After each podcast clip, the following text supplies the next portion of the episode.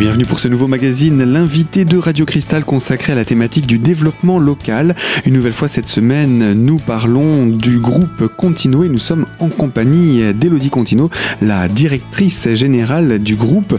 Nous avons présenté lors de notre précédente émission l'aspect jean hein, que vous développez depuis cette saison au sein du groupe Contino installé à Uxonnier et euh, avec vous, nous avons également commencé à présenter l'histoire de ce groupe jusqu'à l'arrivée euh, de votre père et son implication au sein euh, de cette société. Je vous propose qu'on poursuive la présentation historique du groupe et qu'on puisse se pencher maintenant sur euh, la période, on va dire, transitionnelle pour vous, puisque c'est le moment où vous avez intégré l'entreprise. Donc vous, Elodie, vous êtes la fille de Joseph, le fondateur, entre guillemets, du groupe Contino. Euh, quel est votre parcours et comment est-ce que vous êtes venu à l'entreprise familiale? Alors, donc en 2007, euh, quand mon père a repris l'entreprise, personnellement, j'étais encore en études, j'étais encore au lycée. Euh, donc, si vous voulez, j'ai toujours eu un pied dedans, c'est certain. Euh, parce que voilà, parce que dès qu'il y avait un coup de bourre, euh, ben j'y allais, euh, j'y allais de, vraiment très bon cœur pour même si c'était juste pour couper des fils ou, euh, ou mettre des zips sur des fermetures éclairs ou tracer des traits, enfin peu importe, euh, même faire juste, je sais pas moi, de l'administratif, enfin vraiment quelque chose de, de, très basique. Mais en fait, c'est vrai que ça a toujours été euh, quelque chose, une entreprise dans laquelle j'ai toujours eu un pied. Après, il faut savoir que mon père ne nous a, parce que j'ai un petit frère aussi, ne nous a jamais euh, poussé vraiment euh, nous a jamais forcé, la main. voilà euh, à, à, à, nous intéresser à l'entreprise au contraire euh, il a presque plus fallu qu'on lui pose plus de questions pour qu'il nous pour qu'il nous en livre un petit peu plus parce que lui il a toujours cherché à vraiment nous, nous épargner nous protéger un petit peu de, de tout le monde de l'entreprise qui parfois n'est pas simple Mmh. euh, donc voilà, donc après, ben moi, j'ai fait mon bac scientifique, suite auquel j'ai fait euh, mon DUT de commerce à Épinal. Euh, voilà, notamment parce que j'avais envie aussi un petit peu de, de me rapprocher de ce monde-là que je ne connaissais pas. Suite auquel j'ai fait une licence sciences de gestion euh, que j'ai fait dans une grande partie euh, au Danemark en Erasmus. Euh, et quand je suis rentrée, donc euh, quand je suis revenue à Nancy, j'ai fait une première année de master marketing qui m'a pas particulièrement Enthousiasmé. Enthousiasmé. Euh, et donc, j'ai conclu mon master 2 avec euh, une année à Strasbourg euh, en management des organisations. Donc, euh, à ce moment-là, euh, c'est assez étrange en fait parce que quand je le raconte comme ça, mon parcours semble tout tracé pour intégrer l'entreprise, alors que durant toutes ces années, euh, ben, d'une année sur l'autre, je me posais toujours cette, mille, cette énième question de se dire bon, qu'est-ce que je fais Ok, parce que tout ça, ça sert à quoi s'il y a un lien entre toutes ces, ces, disciplines que vous avez présentées dans le cadre de, de, votre cursus, pour autant, elles ne sont pas dans une seule et même ligne. Vous êtes parti d'abord dans un sens, puis c'est pas exactement ce que je recherche, donc dans une autre direction. Oui. Ensuite revenir, oui. ça, ça, a été un petit peu euh, euh, le, le, pas le jeu du chat et de la souris, mais on, on, cherchait, vous vous cherchiez en fait. Complètement, exact. Mais c'est vraiment ça en fait. Je me suis, euh, je me suis vraiment cherché pendant mes études et, et c'est une grande chance à l'heure actuelle de pouvoir justement passer, faire des passerelles ou au moins à la fin d'un cursus, euh, euh, sauter sur un concours et donc euh, repasser sur autre chose, etc. Euh, mais parce que parce que moi j'envisage pas du tout la vie de façon très lisse. Euh, une école de commerce, ça m'a jamais vraiment intéressé parce que justement après vous en ressortez, vous êtes moulé comme tout le monde. c'est pas quelque chose qui qui vraiment me transcende. Bon, désolé si les gens qui m'écoutent euh, sortent d'une école de commerce, c'est pas du tout ce que je veux dire, mais enfin, vous voyez ce que je veux dire. Bon, ch chacun, chacun a ses goûts, chacun a, a, son fonctionnement, chacun a son tempérament. Donc c'est simplement que c'est pas quelque chose qui vous conviendrait, comme euh, je sais pas les métiers de, de, de, de, bouche ou les métiers de santé ne conviendraient pas à d'autres personnes. Complètement, complètement. Euh, donc euh, l'idée, c'est euh, c'était vraiment de, de me chercher et de m'enrichir en fait, si vous voulez, d'un maximum d'expérience possible. Donc moi depuis que j'ai 14 ans, je, je, fais des petits boulots, mais juste J'en ai jamais eu réellement besoin, mais juste parce que j'aime ça, parce que j'ai envie de rencontrer des gens, découvrir d'autres choses, etc. Même le fait d'avoir tenu des vestiaires pendant deux années, euh, ben c'est pas hyper ragoûtant, je vous avoue, mais ça m'a énormément enrichi, ça m'a beaucoup appris. Peut-être aussi sur moi, hein, mais. Est-ce que je peux me permettre l'expression les chiens ne font pas des chats? Est-ce que vous avez un, un, tempérament assez proche de celui de votre père? Il paraît. Quelque part, parce que on, on, retrouve les ingrédients que vous nous aviez distillés dans la première partie où vous nous aviez présenté votre père. Oui, peut-être, peut-être, mais euh, c'est certain. Après, j'ai deux parents qui sont euh, qui sont vraiment ambitieux et qui euh, qui s'intéressent à beaucoup de choses, donc dans des domaines très différents, puisque puisque ma mère est, est cadre de santé à l'hôpital dans un hôpital public, donc c'est voilà, elle a commencé à être soignante, puis infirmière, puis ben cadre, donc c'est vrai c'est vrai que c'est, je dois avoir ça quelque part. Et eh bien voilà pour votre présentation avant l'entrée dans le groupe Contino et donc euh, petit à petit euh, ce rapprochement qui va se faire avec l'entreprise. Et eh bien on va en parler un petit peu plus en détail dans la deuxième partie de notre magazine. Alors surtout restez connectés à Radio Cristal pour retrouver Elodie Contino, donc la directrice générale du groupe, pour nous présenter cet aspect historique. A tout de suite.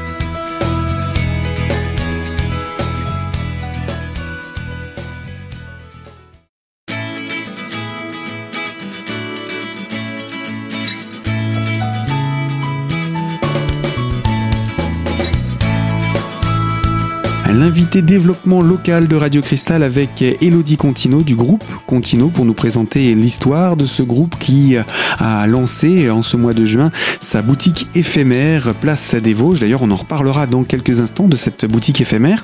Euh, on a présenté donc votre parcours avant l'entrée dans le groupe et euh, petit à petit, vous allez donc vous rapprocher de l'entreprise familiale d'un point de vue plus professionnel. Complètement. En fait, euh, voilà, après moi, j'ai toujours été en contact avec mon père, si ce n'est quotidiennement c'est un jour, c'était vraiment un jour sur deux, euh, ben pour parler de l'entreprise, parler de moi, lui, enfin voilà.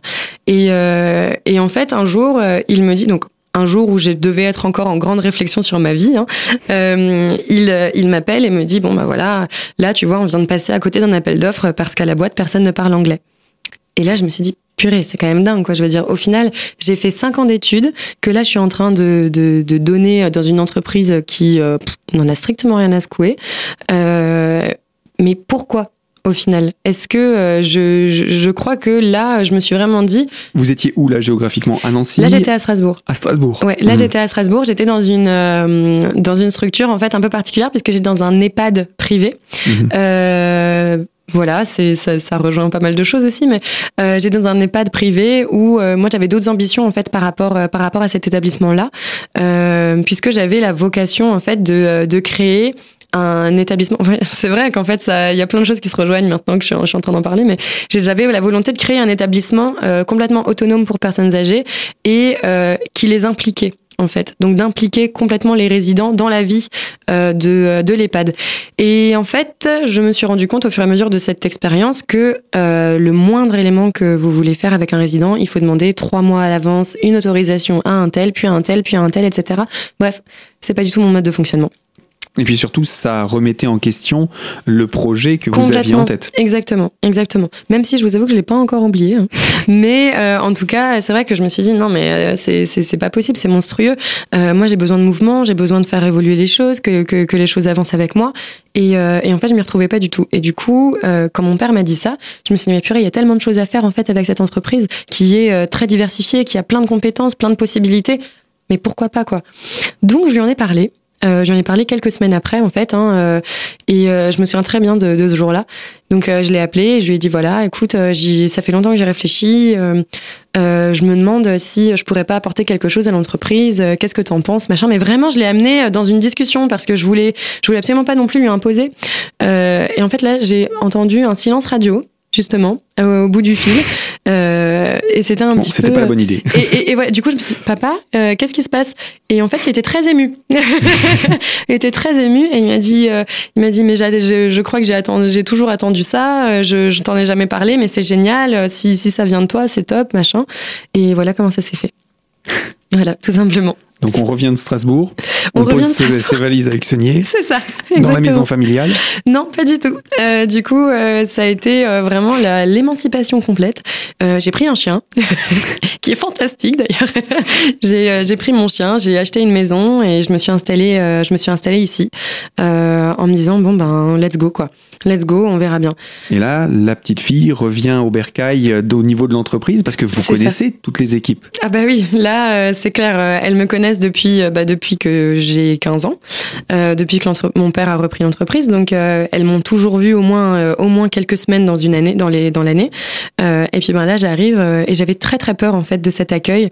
j'avais vraiment pas envie de, de venir sur sur mon cheval blanc, si vous voulez, un petit peu voilà, je suis la nouvelle arrivante et puis on va faire comme ça. Non, pas du tout. C'était pas du tout ma volonté et et ça me faisait vraiment très peur. Et en fait, j'ai eu un très bon accueil parce que justement, bon alors bien sûr, j'ai eu le droit à plein de petites anecdotes euh, des moments où je travaillais là-bas. C'est certain. On n'y échappe pas. On n'y échappe Je pense que de temps à autre, ça ressort. Oui, voilà, c'est Mm. ça. Mais c'est très bien, c'est très bien parce que parce que de temps à autre, je me retrouve aussi encore dans l'atelier pour euh, donner un coup de main. Euh, si on a un gros coup de bourre, euh, voilà, il m'arrive encore de de- d'y aller, de remonter mes manches et de prendre un coupe-fil ou euh, de tracer des traits ou de de faire un petit peu de préparation, tout ce que je peux en fait. Donc euh, donc ça, je crois que ça a été assez apprécié. Et et elle en parallèle. Elles ont très vite compris aussi mon rôle. Et, euh, et je pense que le fait qu'elles aient vu que l'idée, c'est pas de euh, tirer un trait sur le passé et de recommencer d'une page, blanche. Au contraire, je me suis beaucoup intéressée. Je pose encore aujourd'hui énormément de questions. Alors bien sûr, la moindre question bête. Elle, euh, elle, elle, laisse à, elle laisse à sourire, mais c'est pas grave. Euh, je crois que je crois que ça les dérange pas tant que ça au final. Et puis bon, euh, Monsieur Joseph Contino, votre père, n'a pas rendu son tablier. Pas du tout. Il est toujours dans la boîte. Oui. Il a encore de belles années devant lui Oh en tant que professionnel. Tout à fait. Donc, euh, ce n'est pas non plus un passage de relais tout de suite. Vous êtes entré directement au poste de directrice ou comment ça s'est fait? Oui, alors moi je suis rentrée directement au poste de directrice générale, mais en fait, si vous voulez, c'est juste parce que on trouvait pas vraiment d'appellation autre euh, pour dire, euh, euh, je sais pas, responsable du développement de l'entreprise. C'est un petit peu particulier. Euh, donc voilà, en gros, euh, je chapeaute un petit peu toutes les activités qui sont très diverses dans l'entreprise. Euh, L'idée, c'est de réussir de prendre, à prendre assez de hauteur et pouvoir mener à bien chaque élément. Euh, parce que ben mon père euh, est au bureau d'études et dans l'atelier et dans la production et également commercial. Enfin voilà, il, euh, il balaye tout et au final, c'est ça a toujours été assez compliqué de de s'en d'en ressortir vraiment des, des pistes fiables et stratégiques. Et moi, tout mon travail, c'est ça, c'est de, de, définir en fait les toutes les ambitions stratégiques de l'entreprise pour pouvoir après se dire, ok, attends, là on perd de l'argent, là ça vaut pas le coup, ou là on, il faudrait peut-être qu'on investisse un petit peu parce qu'il y a un vrai coup à jouer. Et le coup du jean, justement? Et le coup du jean, justement, complètement. En fait, ben, comme très souvent, hein, ça part d'une, ça part d'une ambition de mon père, qui encore une fois est très visionnaire et très ambitieux, et, euh, et qui, euh, qui est parti là-dessus en se disant, euh, on va faire du jean. Je pense qu'on a un coup à jouer. Et de son, de son flair, on va dire, c'est à moi de jouer en me disant, ok, mais si on se lance vraiment là-dedans. Qu'est-ce qu'on doit faire Où est-ce qu'on doit où est-ce qu'on doit partir Et c'est là que c'est hyper intéressant. C'est là que tout mon tout, toute ma créativité, toutes mes années d'expérience de ou, ou scolaire, etc., ont été hyper importantes parce que ça mêle énormément de choses. Ça mêle autant le marketing que la gestion, euh, que euh, le commerce, euh, que la com. Enfin voilà. Donc, Finalement, c'était une formation assez complète et qui colle avec euh, votre rôle aujourd'hui. À fait. Eh bien voilà donc pour l'explication de votre intégration au sein de l'entreprise familiale. Voilà donc en quelques mots pour la présentation de cette historique du groupe Contino. Et je vous propose qu'on puisse maintenant parler un petit peu de l'avenir, puisque en ce moment il y a une boutique, boutique installée de manière éphémère sur la place des Vosges. Alors on en reparle dans quelques instants dans la troisième et dernière partie de ce magazine. A tout de suite.